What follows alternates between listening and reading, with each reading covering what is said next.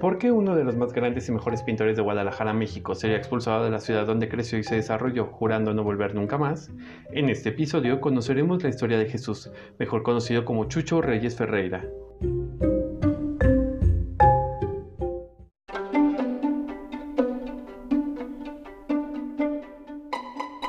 Esto es Memoria del Arco Iris, un espacio para la historia LGBTTIQA. Vive tu memoria y asómbrate.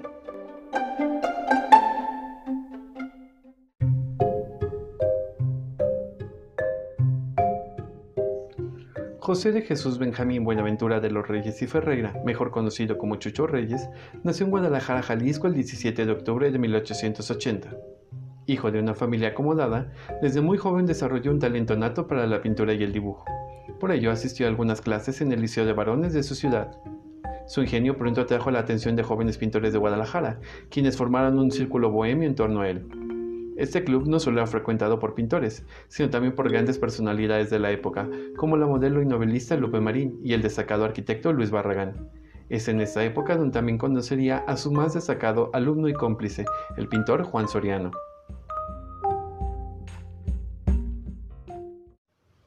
Chucho era dueño de una tienda de antigüedades, las cuales una vez vendidas envolvía para regalo con papel de China, un papel extremadamente delicado y delgado, en los cuales hacía sus primeros trazos.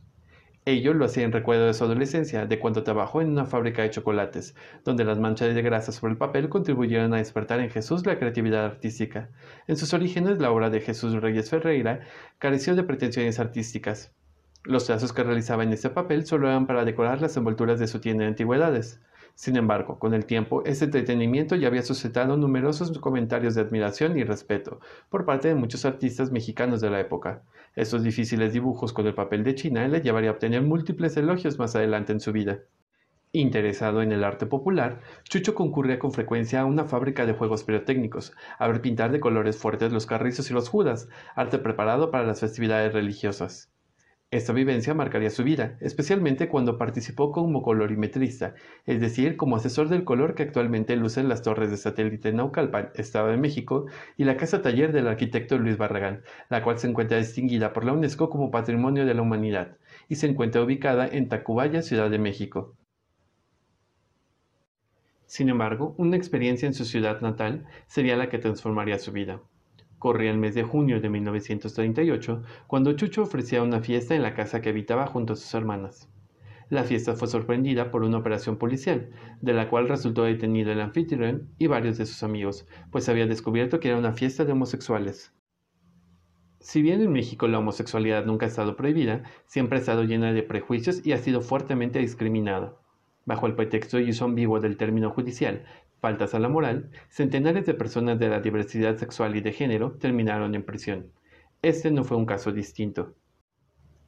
Según concendiarios, Chucho terminó en medio de un conflicto policial. Se le acusó de invertido, corruptor de menores y organizador de saturnales, orgías en su domicilio. En castigo a lo que se consideraban delitos, los cuales no tenían una pena en la ley, al día siguiente de su detención, a los invitados se les obligó a barrer las calles de Guadalajara mientras se les insultaba. El castigo para Chucho fue más cruel. Durante la noche posterior a su detención, primero le propinaron una golpiza feroz, para después llenarlo de asfalto. No conformes con ello, le llenaron de plumas, las cuales se pegaron a su cuerpo. De los golpes le lastimaron los dos brazos. Lastimado, le hicieron barrer toda la noche una de las avenidas principales de la ciudad hasta expulsarlo de ella. Después de ese suceso, Chucho juró jamás regresar a Guadalajara. En cambio, migró a la Ciudad de México. Allí, en celebración a su arte, fue recibido por otros artistas como el escritor Salvador Novo y el pintor Diego Rivera.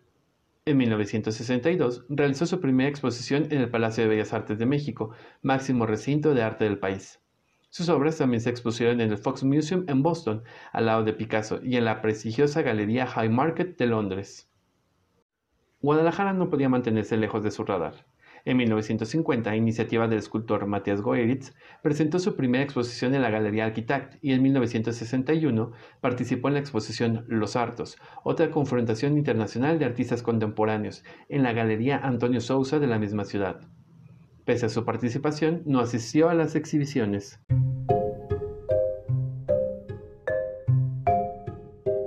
Antes de morir, Chucho Reyes Ferreira volvió a Guadalajara y montó una exposición retrospectiva en el ex convento del Carmen, a la cual acudió personalmente.